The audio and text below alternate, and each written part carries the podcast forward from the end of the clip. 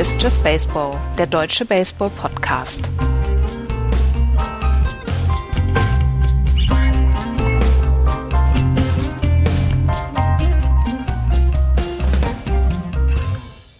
»32 Jahre ist es her, seitdem die Los Angeles Dodgers zum letzten Mal die World Series Trophy in die Höhe recken konnten. Heute Morgen war es dann wieder soweit in Arlington.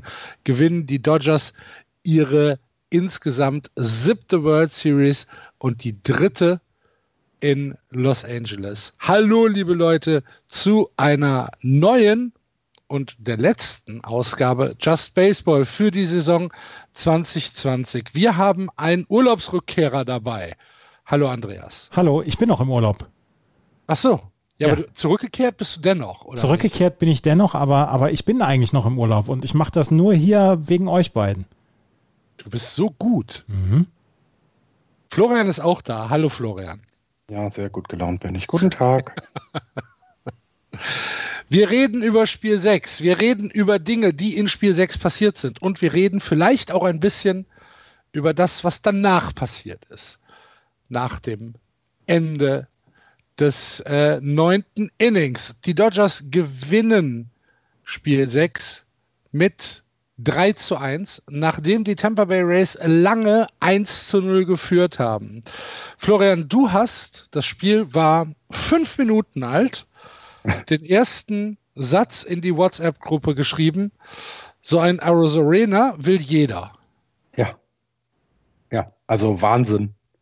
Ähm, auf der Bühne äh, äh, unter den Bedingungen, weil das ist ja, ne, das ist ein Do-or-Die-Game.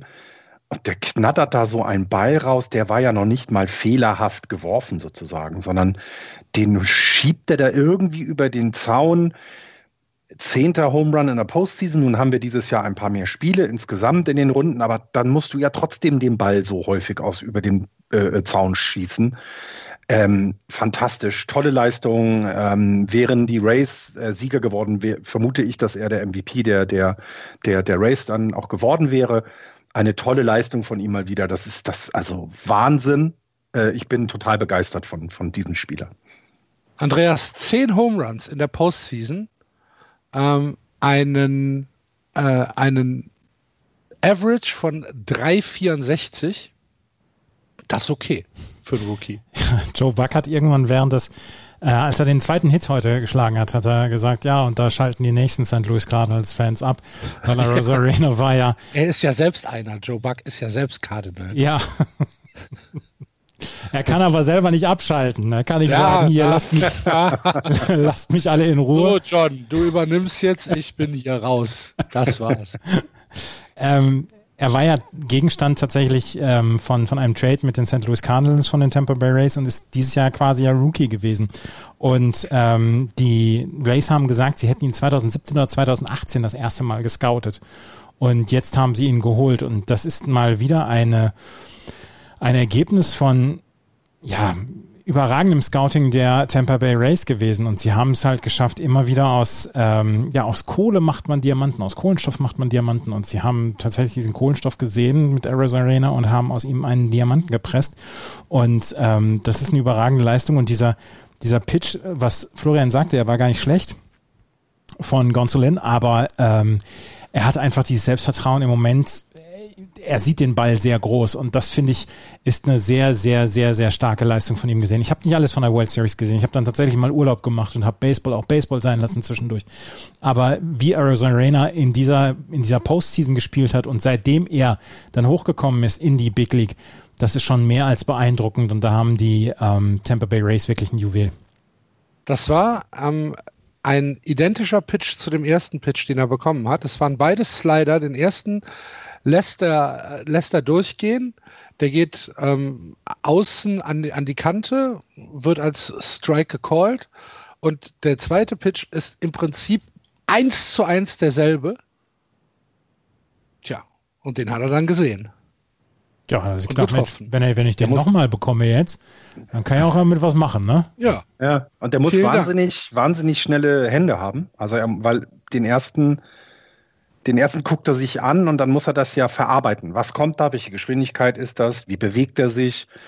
Und das, das, das ist eine Kunst, so einen Ball dann auch nochmal zu treffen und so zu treffen und so rauszuhauen. Ich meine, da war jetzt keine 480 Fuß, aber ähm, das ist scheißegal. Wenn er über den Zaun ist, ist er über den Zaun. Ähm, das ist schon ähm, klasse und es ist bemerkenswert, wie er, wie er sich jetzt entwickelt hat ähm, wie schlau er ist. Das hat der äh, ähm, Axel, äh, ich weiß nicht, Andreas, ob du das gehört hattest, aber Rosarena ist jemand, der wohl, ähm, ist mir jetzt auch aufgefallen, häufig die Umpires fragt, was war denn mit diesem Ball? Wo war der? War der oben, unten, in, draußen, was auch immer, äh, um, zu, um zu wissen, okay, gut, wenn der so da oben aussieht, kommt er da unten an, damit er dann seinen nächsten Schlag vorbereiten kann. Und das ist äh, sehr, sehr, es wirkt sehr, sehr erfahren schon. Und man kann also ich bin, bin wirklich gespannt, wie das in der nächsten Saison sich dann ausgeht, weil irgendwann lernen die Leute ja auch gegen ihn zu werfen. Ne? Das kommt ja dann dazu. Aber er hat es ja gezeigt, dass er gegen alle Pitcher immer da ist und äh, für Punkte für die Race sorgen kann. Ja, also auf jeden Fall eine Postseason, die wir so von einem Rookie noch nicht gesehen haben. Ähm, fantastische Leistung von Arizona und äh, Kudos für das, was er dort über die gesamte Postseason geleistet hat. Wir haben gar nicht über das Pitching-Match abgesprochen, ähm, fällt mir ein. Äh, Gonsolin haben wir schon angesprochen, war der Opener für die Dodgers der 1,2 Innings beziehungsweise ein, zwei Drittel Innings auf dem Mount bleibt, bevor er von Floro abgelöst wird. Ähm, für die Rays war es ein ganz normaler Start für Snell und auf den werden wir dann gleich wahrscheinlich etwas ausführlicher zu sprechen kommen, weil wir können im Prinzip fast forwarden ins sechste Inning. Die Tampa Bay Rays beziehungsweise Snell pitcht ein unfassbar cleanes Spiel. Einen einzigen Hit hat er bis ins sechste Inning abgegeben. Im dritten einen Single, der danach mit zwei schnellen Aus verpufft wurde. Alle anderen Innings waren cleane 1, 2, 3 Innings. Er hat äh, keinen einzigen Walk zugelassen. Das heißt, er hatte bis im sechsten Inning tatsächlich einen einzigen Base Runner der LA Dodgers zugelassen. Dann kommt, äh, die, die Rays führen weiterhin 1 zu 0, weil auch das Dodgers Pitching äh, seinen Job macht. Sowohl Floro, Wood, äh, Pedro Baez äh, pitchen alle wunderbar und äh, lassen auch für die Rays tatsächlich keine Möglichkeiten zu, hier weiter zu punkten. Es war ein absolutes Pitching-Duell. Und dann, Andreas, kommen wir in das sechste Inning und ich glaube, darüber müssen wir jetzt ein bisschen länger reden. Das werden wir machen. Ich muss allerdings einmal noch gerade zurückkommen auf äh, Blake Snell, wie er bis zum sechsten Inning gepitcht hat, die ersten fünf Innings gepitcht hat. Mhm. Blake Snell in der, ähm, in der gesamten Saison zwischen Inning 1 und Inning 3 hat er ein ERA von 0,9 gehabt, auch inklusive Postseason. Der ist in den ersten drei Innings quasi unantastbar. Das ist der erste, das ist im Normalfall der erste Durchgang durch das Lineup. Beim zweiten und dritten Durchgang durchs Lineup wird es für ihn schon schwächer. Der Innings 4 bis 6 hat er jetzt in den letzten Wochen einen, ähm, einen ERA von 9. Das also dann ähm, Kevin Cash gesagt hat, ich muss vielleicht eine kürzere Leine ziehen. Das kann ich, den, den Gedanken kann ich sogar nachvollziehen. Aber was Blake Snell in den ersten fünf äh, Innings gemacht hast, du hast es halt gemacht hat, hast, du hast es gerade angesprochen, das war schlicht sensationell. Er hatte diverse Pitches, mit denen er ähm, die Spieler, äh, seine Gegner dann wirklich ja, doof aussehen lassen konnte. Du hast es auch angesprochen, dieser eine Hit nur bis dahin. Bis dahin hatte er ähm, was ganz häufig war, er hatte erst mit dem zweiten Strike hat er einen Breaking Ball gehabt, den, der für die, für die, für die Batter nicht erkennbar war. Und der dritte Strike war meistens ein Elevated Fastball. Er hat mit allen vier Pitches, die er hatte, hat er Spieler ausbekommen. Er hatte zwischendurch eine Statistik, wo er 40% Fastballs hatte und seine drei anderen Pitches, Breaking Ball, ähm, Changeup etc., die hatte er alle zu 20% geworfen. Das heißt, er hatte auch wirklich eine ganz harmonische Pitching-Reihenfolge dort drin und damit konnte er die Leute komplett auf dem falschen Fuß erwischen. Und er hat die Nummer eins bis drei der ähm, Dodgers, das Top of the Lineup, bislang oder mit, mit sechs Strikeouts nach Hause geschickt in den ersten beiden Durchgängen. Alle drei Batter, eins bis drei, waren mit zwei Strikeouts nach Hause geschickt worden. Und gerade Mookie Betts sah äh, relativ relativ unwissend aus, was das Pitching von Blake Snell anging. Und dann gab es das sechste Inning, beziehungsweise ähm, das, das sechste Inning für ähm, Blake Snell und es gibt ein, es gibt ein, ja, AJ Pollock hatte erst noch das Out gehabt und dann gibt es das Austin Barnes, das Single ähm, Richtung Kevin Kiermeier. Und da hat Kevin Cash sofort den Arm gehoben und hat ihn rausgenommen. Und ich habe in dem Moment gedacht, pff, ist das nicht vielleicht ein bisschen zu früh gewesen, weil ähm, Mookie Betts hat bis dahin den, den Schläger überhaupt nicht an den Ball bekommen. Aber aus seiner Sicht, aus Cashs Sicht, es ist jetzt der dritte Durchgang durchs Line-Up, kann ich diesen Gedanken erstmal nachvollziehen. Er hat hinterher dann auch gesagt, ja, natürlich nehme ich die Verantwortung dafür auf meine Schultern. Es sah, bis zu dem Zeitpunkt sah es so aus, als wäre es die richtige Entscheidung. Es war am Ende nicht die richtige Entscheidung. Wir wissen nicht, was passiert wäre, wäre Blake Snell drin geblieben. Vielleicht hätte sich ähm, Mookie Betts, vielleicht hätte Mookie Betts einen Pitch bekommen, den er gesehen hätte und den er über den Zaun geschickt hätte. Dann wäre es das Ganze obsolet gewesen. Aber zu dem Zeitpunkt und jetzt im Nachhinein können wir groß reden, sieht es nach der falschen Entscheidung aus, von Kevin Cash hier Blake Snell dann rauszunehmen. 73 Pitches hat er geworfen bis dahin, Florian. Ähm, das heißt, die Entscheidung, Snell aus dem Spiel zu nehmen, muss ja das, was äh, Andreas gerade erklärt hat, gewesen sein, sondern es kann nicht gewesen sein, oh, der Arm wird wird schwächer, ähm, wir, wir müssen jetzt hier handeln, sondern es war tatsächlich dann die Sorge vor der Statistik, die er bisher abgeliefert hat. Ja, und damit sind die, äh, äh also mit dieser Statistik, mit, diesen, mit dieser Vorgehensweise haben die ähm, Tampa Bay Rays in der regulären Saison 40 Spiele gewonnen und nur 20 verloren. Mit dieser Vorgehensweise auf Statistiken zu hören, haben sie äh, es bis in die World Series, bis ins sechste Spiel geschafft gegen ein Dodgers-Team, was echt, echt überragend gut ist. Und dass er einfach, also dass, dass er so schnell reagiert, ist vielleicht ein Fehler, aber es ist ja vorher vermutlich auch immer gut gegangen. Also wenn er es gemacht hat, weil sonst hätte er das ja auch nicht getan, denn die Statistik hat es ihm ja in den Spielen davor entsprechend auch gezeigt, dass er Blake Snell ab einem gewissen Inning oder wenn die Rotation entsprechend einmal durch ist, vielleicht früher vom Mount zieht. Deswegen ähm, glaube ich, dass das tatsächlich einfach seine normale Vorgehensweise ist. Ich würde hier noch nicht mal die Angst sozusagen in den Vordergrund stellen, sondern einfach das Hören auf das, was sie die ganze Saison schon machen.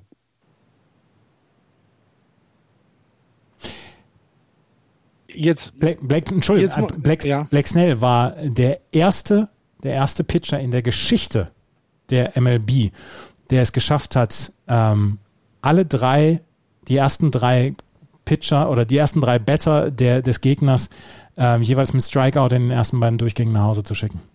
Hat es in der Postseason Black Snell hat in der Saison fast keine Spiele über sechs Innings geworfen. Ja, also es ist wie, es ist eben vielleicht auch genau, also ich finde, man kann das von beiden Seiten beleuchten. Mir sind die Artikel und auch die Reaktionen, also ich habe heute noch nicht in das SB Nation Blog der, der Race geguckt und ich hoffe, die sind da meiner Meinung.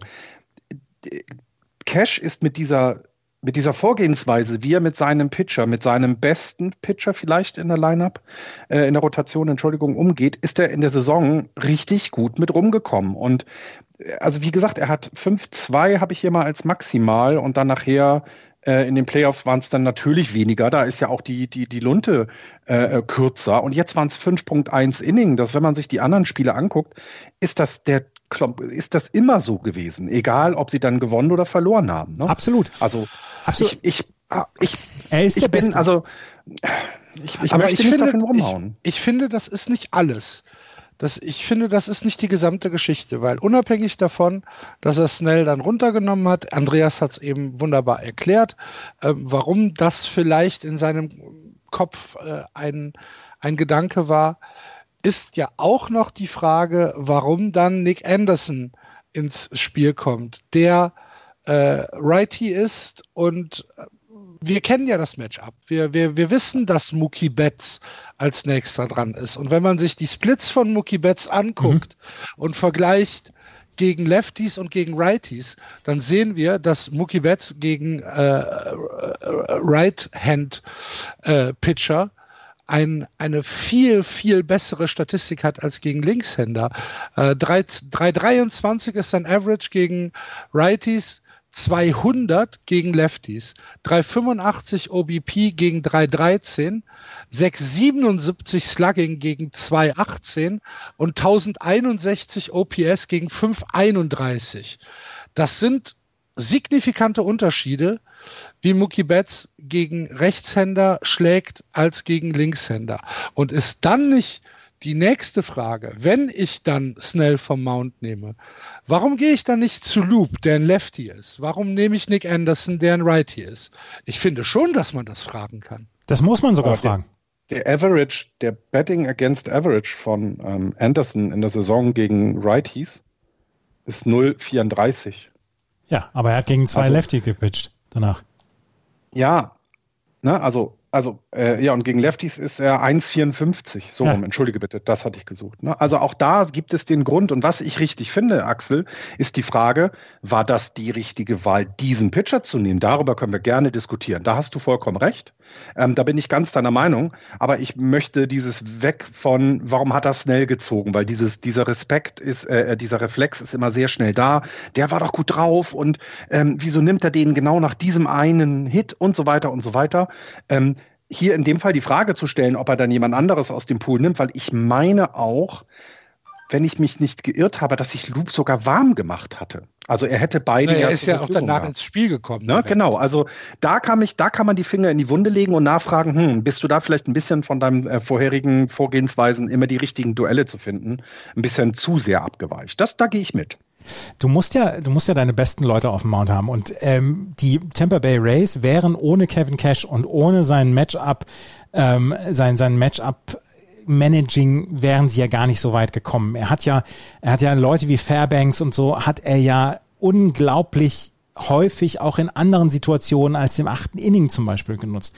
Er hat sie gebracht, wenn sie erforderlich waren, wenn die Spieler ähm, in den Matchups erforderlich waren. Und es, es gibt für mich tatsächlich in dem Fall keinerlei Entschuldigung dafür, dass er ähm, dass er, wenn er Blake Snell rausnimmt, dass er dann einen Rechtshänder nimmt. Natürlich kann man dann sagen, ja, er hatte gerade einen Linkshänder und er hat, und Mookie Betts hat zwei Linkshänder gesehen, aber Mookie Betts hatte die gesamte Postseason, hatte er riesige Probleme gegen Linkshänder. Axel hat es gerade eben erwähnt. Und auch Corey Seager ähm, sah nicht gut aus in seinen ersten zwei At-Bats. Dass er am Ende dann der, ähm, der MVP geworden ist, ist mehr als verdient. Aber in diesen zwei At-Bats sah er nicht gut aus. Und wenn ich diese sechs Strikeouts habe gegen die Nummer eins bis Nummer drei dann frage ich, braucht dieser Pitcher, der in der Saison vielleicht nicht mehr als fünf, zwei Drittel Innings gepitcht hat, braucht der nicht mal in diesem Fall Benefit of the Doubt und vor allen Dingen, er ist der beste Starting Pitcher. Und boah, also die Entscheidung wird, wird Kevin Cash die ganze Postseason äh, beschäftigen, dass er, dass er Snell runtergenommen hat. Und Snell war ja. Ganze Offseason. Ganze Offseason. äh, Offseason, ja. Ähm, und er wird es er wird sich natürlich denken, was habe ich da gemacht? Und wie gesagt, wir, wir können jetzt hier im Nachhinein, können wir groß, große Reden schwingen.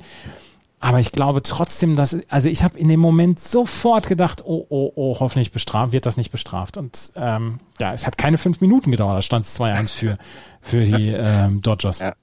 Aber wenn wir uns jetzt mal äh, davon weggehen und uns mal äh, gucken, wie die Runs gescored worden sind, das war auch toll, oder? Also ähm, wie, da hat man wieder gesehen, ne, das, äh, was wir schon im, im Spiel 5 hatten. Ähm, Heads-up-Baseball, immer gucken, wo der Ball ist, wie kann ich meine ähm, Position jetzt nutzen.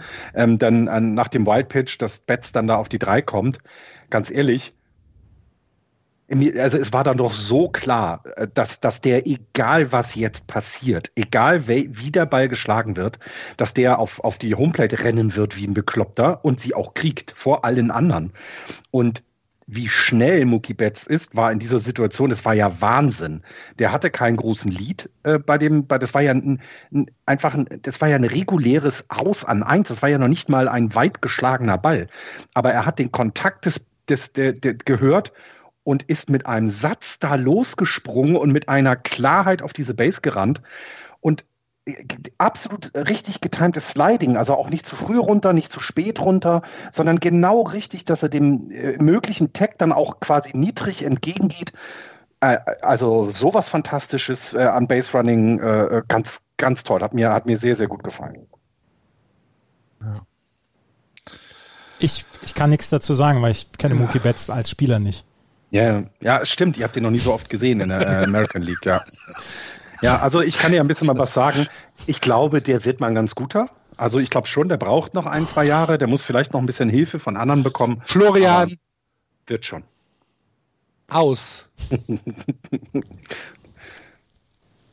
Was in der einen Sendung ja, also nicht gesagt? Diese, diese, diese Entscheidung ist auf jeden Fall, wir haben es ja jetzt in den letzten Folgen ähm, schon ein paar Mal gesagt, die Spiele spitzen sich auf tatsächlich äh, singuläre Ereignisse in diesen, äh, in diesen Spielen zu. Es gibt einzelne Momente, die darüber entscheiden, wie die äh, Series ausgeht. Und das war wieder so ein Beispiel, dass hier klar, Andreas hat es eben schon gesagt, im Nachhinein ist man immer klüger und wir können hier von, wir sitzen hier auf unserem Sofa, haben alle schon drei Weißbier drin und können hier, können hier klug reden.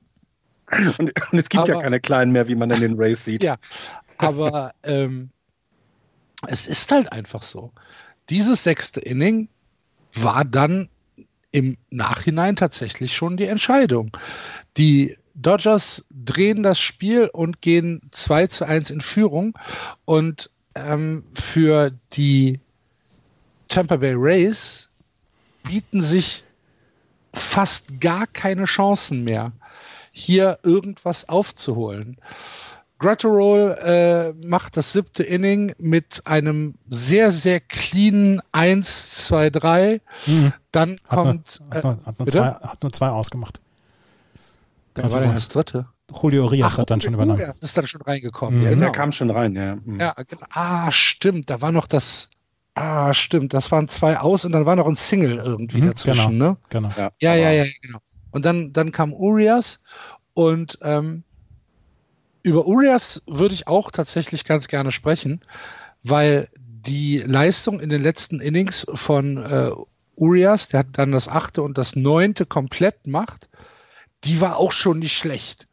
Da waren auch ein paar Pitches bei, wo ich sage, wo wenn du das tatsächlich über drei, vier Innings hinkriegst, dann äh, wird das nochmal eine, eine ganz andere Geschichte.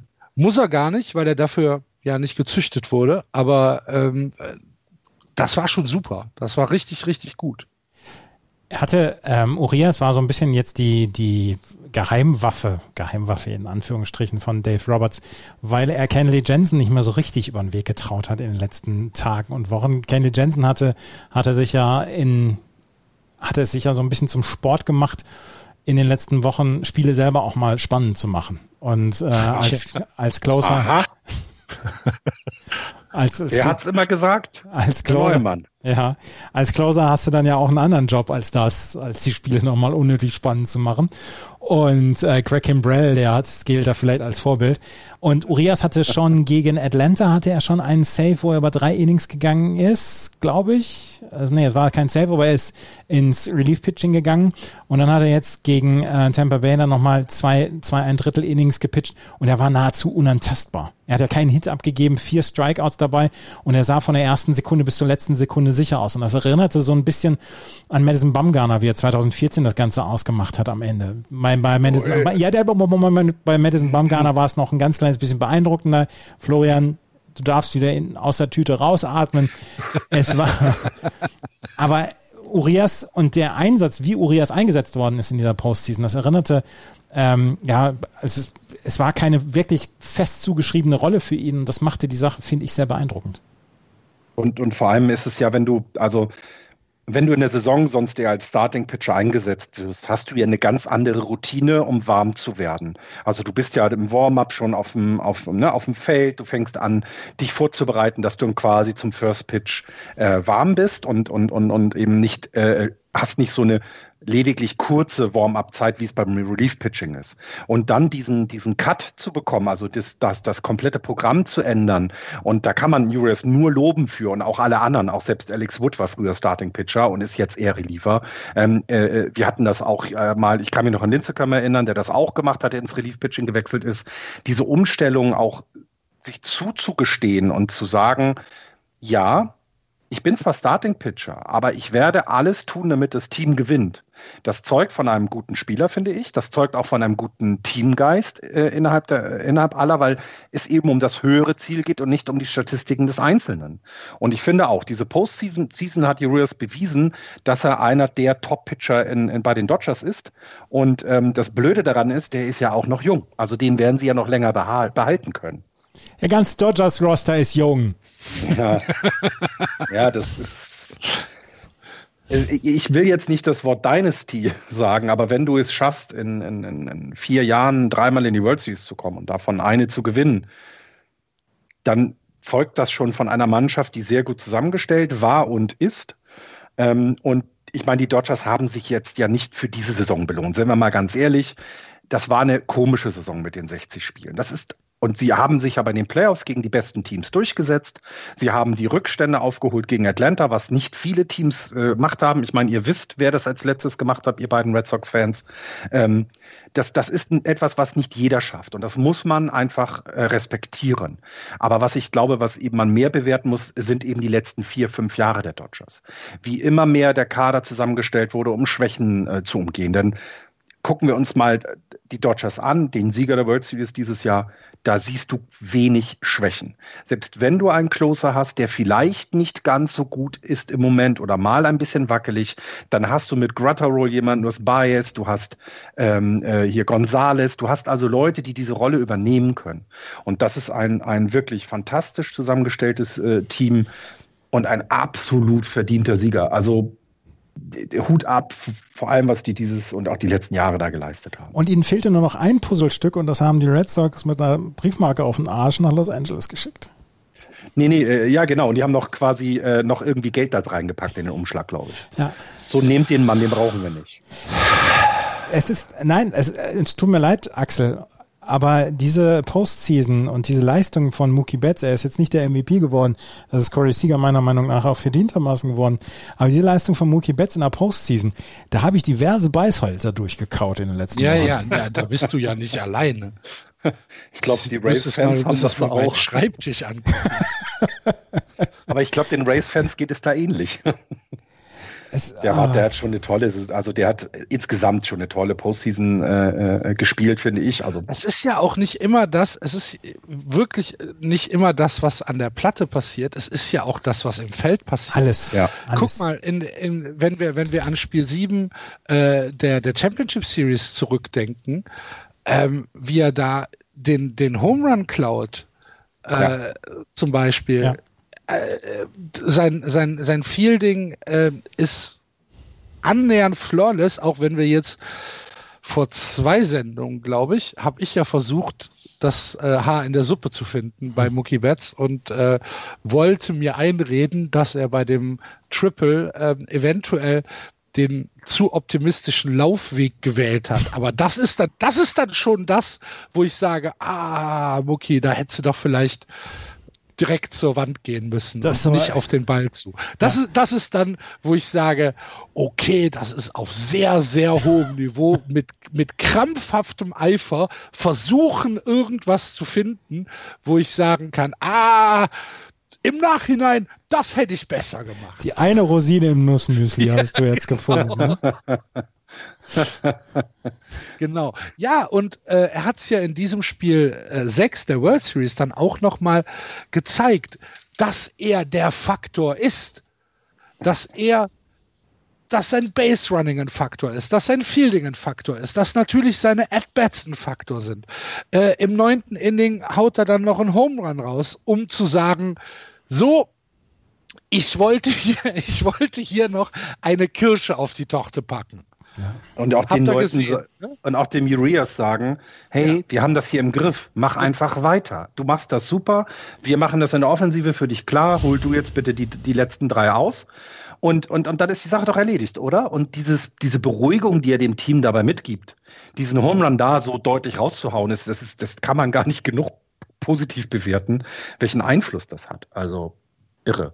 Ich hätte übrigens Dave Roberts niemals zugetraut, dass er so ein Opener Bullpen Game, dass er das durchkriegt. Ich hatte ihm diese diese Intelligenz nicht zugetraut, um es mal so zu sagen.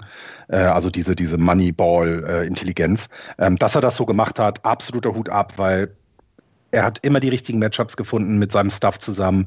Ähm, es gab wenig Situationen, wo sie in diesem Spiel mal äh, sich überlegen mussten, ob sie eine richtige Entscheidung getroffen haben. Wir haben gerade äh, Anderson angesprochen von den Rays.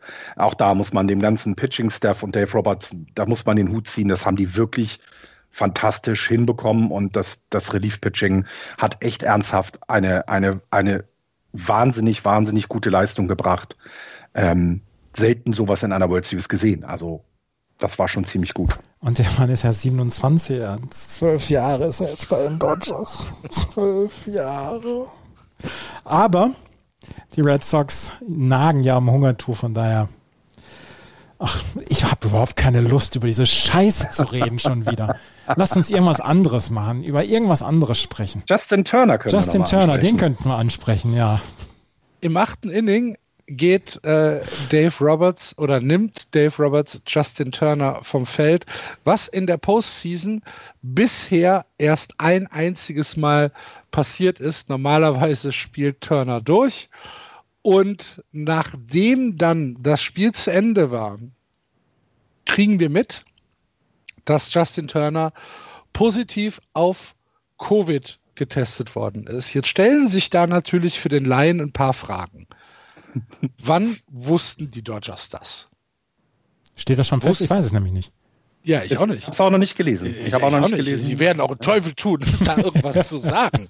Also, ich glaube, davon können wir uns verabschieden, dass wir das, dass wir das irgendwann rausfinden.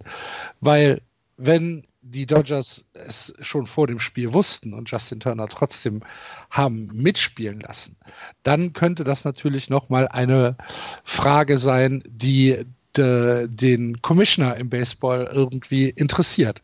Jetzt gehen wir aber mal davon aus, dass äh, Dave Roberts irgendwann im achten Inning ein Telefonat äh, annehmen musste. Der wurde aber oder, sieben Inning lang nicht durchgestellt. Oder, ja, ja, bleiben Sie in der Leitung bitte. Ja, ja, Sie kommen gleich dran. Der nächste freie Ansprechpartner ist für Sie reserviert. Wo dann das Gesundheitsamt in äh, Arlington ähm, dran ist und äh, gesagt hat, Howdy, Dave, äh, hier, Justin ist positiv, bitte vom Feld nehmen. Hat er dann gemacht. Aber so richtig merkwürdig wird es ja danach, weil die, die Regel ist relativ simpel. Du bist positiv auf Covid getestet worden. Du lässt alles stehen und liegen. Du gehst auch nicht mehr duschen oder was weiß ich. Du setzt dich in, in sofortige Selbstisolierung. Ähm, Justin Turner hat das ein bisschen kreativ interpretiert, diese Selbstisolierung. Oh, sehr, sehr schön ausgedrückt. ähm, weil er ist nämlich einfach, nachdem das Spiel zu Ende war, wieder zurück aufs Feld gekommen, hat seine Maske abgezogen, und hat mit der Mannschaft gefeiert. Und hat seine Frau geküsst. Hat seine Frau geküsst, saß neben Dave Roberts. Dave Roberts äh, per se Risikopatient, weil, äh, weil Krebspatient. Ähm, haben noch zusammen ein bisschen geschakert und saßen dann nebeneinander fürs Foto und so weiter. Und das ist schon sehr merkwürdig, muss man sagen.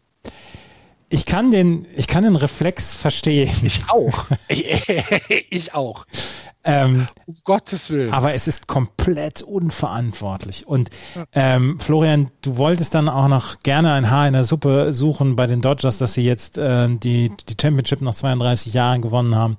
Aber das ist tatsächlich, das, das ist ja wirklich ein, ein, ein ganz, ganz, ein, ein ganz, ganz fieser Nebeneffekt dieser World Series.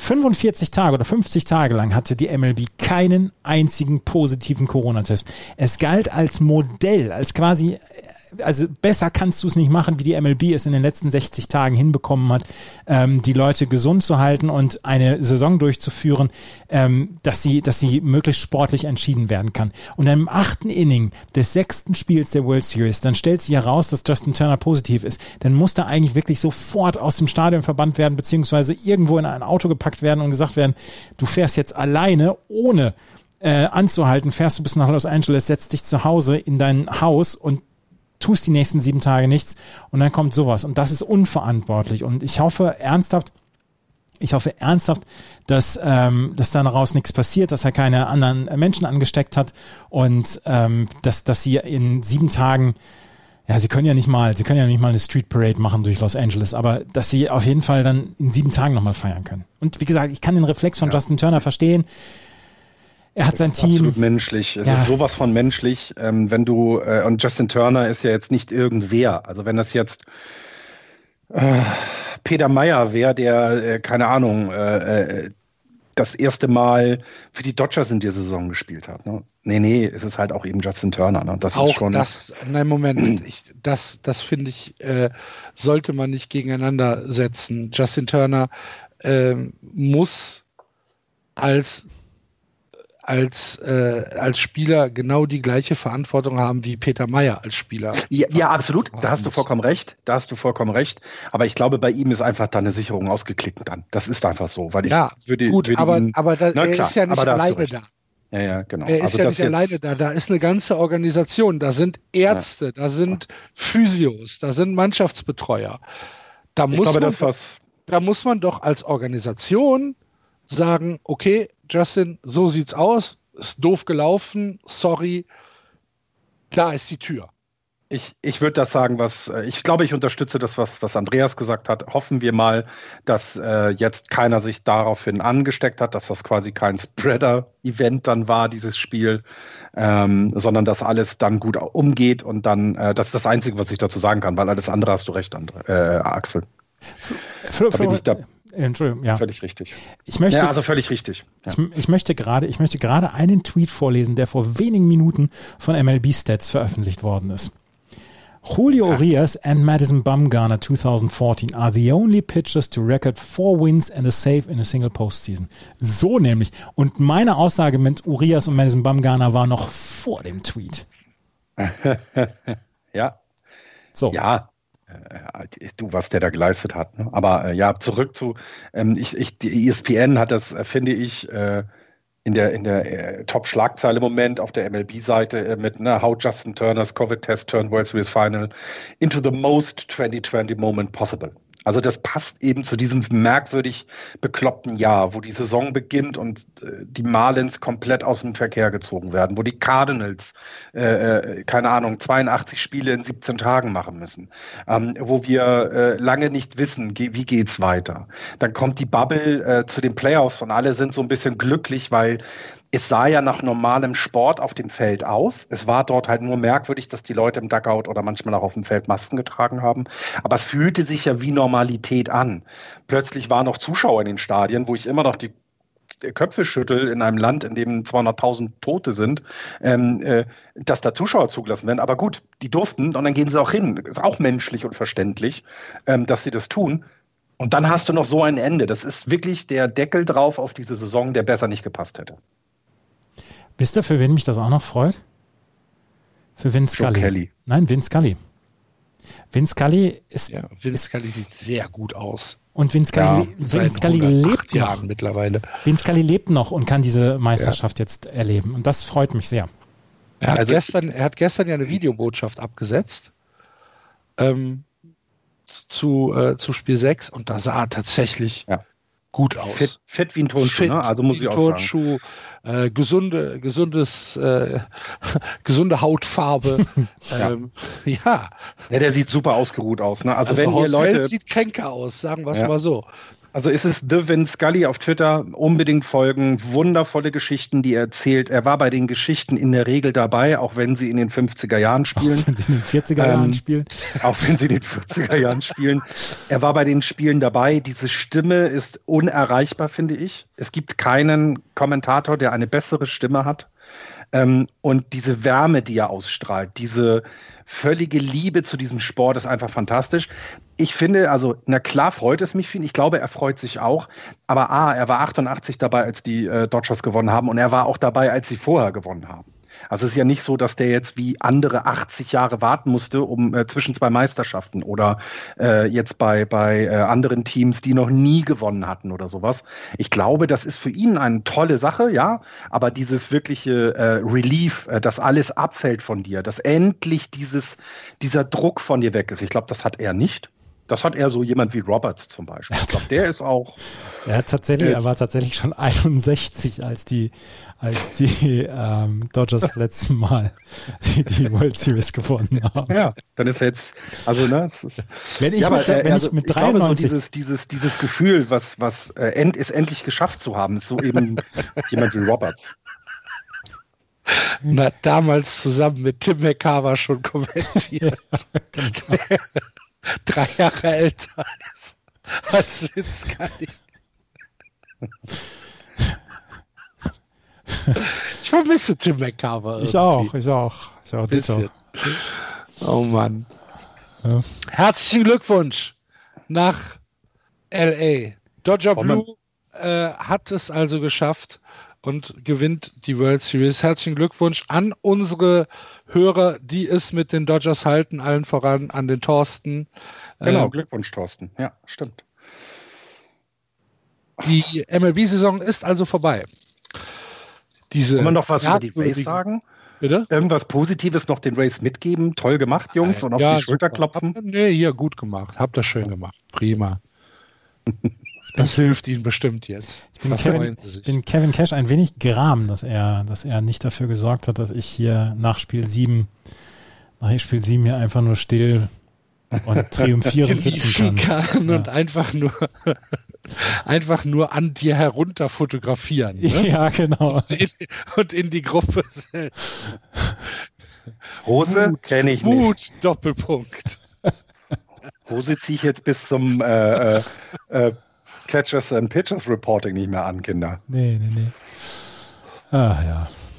Hoffen wir, dass sich die Saison 2021 ein bisschen anders gestalten wird. Drücken wir alle die Daumen, dass A, es im Frühjahr äh, 2021 noch ein, äh, ein, ein Land USA gibt und dass die, dass die, dass die MLB weiterhin existieren kann und dass uns dann vielleicht diese Pandemie so langsam ähm, ja, dass die, dass sie so langsam ausfadet und dass wir so langsam wieder zu einer Normalität zurückkommen können. Da würden wir uns natürlich drüber freuen, wenn wir am 1. April 2021 hier eine neue MLB-Saison begleiten können. Bis dahin ist Offseason und bis dahin werden wir ein bisschen Pause machen.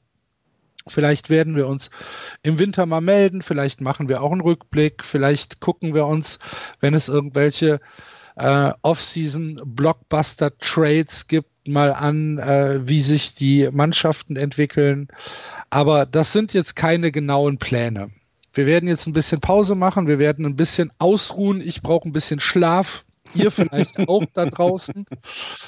Und ähm, ja, wir bedanken uns bei euch, äh, dass ihr uns auch in dieser Saison, in dieser sehr, sehr kurzen und knappen Saison äh, zugehört habt. Denn äh, ja, ohne euch wäre es ein bisschen doof, wenn wir das nur für uns drei machen würden. Deswegen vielen, vielen Dank für äh, Support, für Kommentare, für Kritik, für Anregungen. Uns macht es weiterhin sehr, sehr viel Spaß und wir hoffen euch auch. Vielen Dank an alle, die uns äh, auch monetär ein bisschen unterstützen, die auf Steady gegangen sind und uns äh, bei den Serverkosten äh, und bei all dem, was so anfällt, ein bisschen unter die Arme greifen. Vielen, vielen Dank dafür. Und ansonsten bleibt mir nicht mehr viel zu sagen. Was möchtet ihr noch loswerden? Andreas, Florian. Nee, war, mach du erstmal ich möchte mich bei euch beiden auch bedanken, dass wir das diese Saison so fantastisch durchgezogen haben, obwohl es lange Zeit kein Baseball gab. Äh, wir haben jetzt gerade die 37. Saison, äh, 38. Episode, bescheuert, 37, 38. Egal, wir haben einfach knapp 40 Sendungen aufgenommen. Es waren 38. obwohl sehr lange kein Baseball war. Und ich finde, das haben wir richtig gut gemacht. Das hat wahnsinnig viel Spaß gemacht, mal über Filme zu reden. Ähm, als dann die Spiele anfingen, war es klasse, wie wir das gelöst haben, mit dieser wirklich komischen Situation umzugehen. Es hat immer Spaß gemacht, mit euch über Baseball zu reden. Deswegen auch mal ein Danke von mir an euch beide. Ich fand es schön, dass wir es wieder hinbekommen haben. Seit siebeneinhalb Jahren haben wir diesen Podcast jetzt und wir gehen dann nächste Woche, nächstes Jahr in die neunte Saison. Das ist toll. Ja. Ja. Ist so. Ja. Wir haben, wir haben mit den Red Sox angefangen, dann die Giants, dann die Royals, 2016 die, Cubs. Wir haben, wir die haben, Royals damals noch, ja. Ja, Royals damals ein fantastisches Team. Die Cubs, die, wer war 2017? Die Astros, die Red Sox. Letztes Jahr, wer hat letztes Jahr gewonnen? Gegen wen haben denn die Dodgers letztes Jahr verloren? Na, die Dodgers haben in der äh, Championship Series gegen die Nationals gewonnen und deswegen haben die Nationals letztes ah, ja, Jahr genau, die Nationals. Titel das ist das ist mal das ist der vergessene Titel irgendwie die Nationals letztes Jahr. und dann dieses Jahr, wir haben wir haben so viele Serien, die beendet worden sind, an die die World Series ähm, ja, Flüche haben wir, haben wir begleitet. Wir haben, wie gesagt, Madison Bumgarner 2014 gehabt. Wir haben damals diese unglaubliche Serie Royals gegen Mets gehabt. Ich meine, wenn, oh du, ja, dir, wenn du dir heute darüber Gedanken machst, ob du die Royals gegen die Mets nochmal in der World Series siehst, dann fragst du dich auch, es ist fünf Jahre her. Fünf ja. Jahre nur her. Also es war bislang eine sehr, sehr lustige Zeit. Und jetzt haben wir auch noch die Dodgers. Wir haben, wir haben, wir haben bei den Houston Astros Einschaltquoten von 0% genau, gehabt. Genau, genau. Ja. Ist noch nicht lange her. Ja. Wir haben über die Padres gesprochen, als wären sie ein Double-A-Team. Ja. Ist noch, ist noch nicht lange her. Wir haben über die, Aber Detroit die Tigers. Zeit übrigens, das ist die einzige Komponente die ganze Zeit. Wir haben in über die acht Jahren. Ja. Über die Detroit die Tigers haben wir gesprochen. Nein, äh, kennst du die Komponente, die die ganze Zeit immer gleich war? Es gab eine Sache, die, die White alle, Sox. Nein, die Los Angeles Dodgers gewinnen die National League West. Achso, okay. Das ist bisher in jeder einzelnen unserer Saisons so gewesen. Kein anderes Team hat die West gewonnen. Es waren immer die Dodgers. Ja. Muss man sich mal vorstellen. Mhm. Wir haben, ja, es war, wir haben, wir haben über Leute gesprochen, die sich in einer Kommentatorenbooth geprügelt haben. Wegen quietschender Der Stuhl nicht korrekt. Oh Gott, ja. Wir ja. haben über Kommentatorenwechsel gesprochen, ja. die uns bis heute verfolgen. Ja. ja. Stimmt. Stimmt. Ach ja. Ne? Nächstes Jahr machen wir einfach mit der Scheiße weiter. Nächstes Jahr machen wir mit der Scheiße einfach weiter. Das finde ich einen sehr guten Satz, ja. Und wir hoffen, dass ihr dann auch wieder dabei seid. Ähm, ja, wir freuen uns natürlich äh, über eure Kommentare.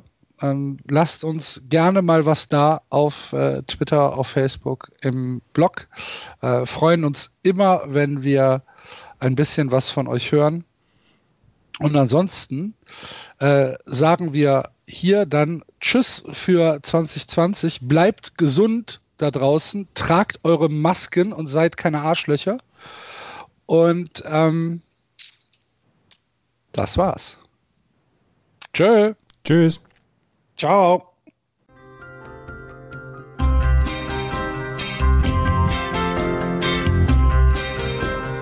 Das war Just Baseball. Ihr findet uns auf justbaseball.de, bei Facebook, bei Twitter und natürlich bei iTunes.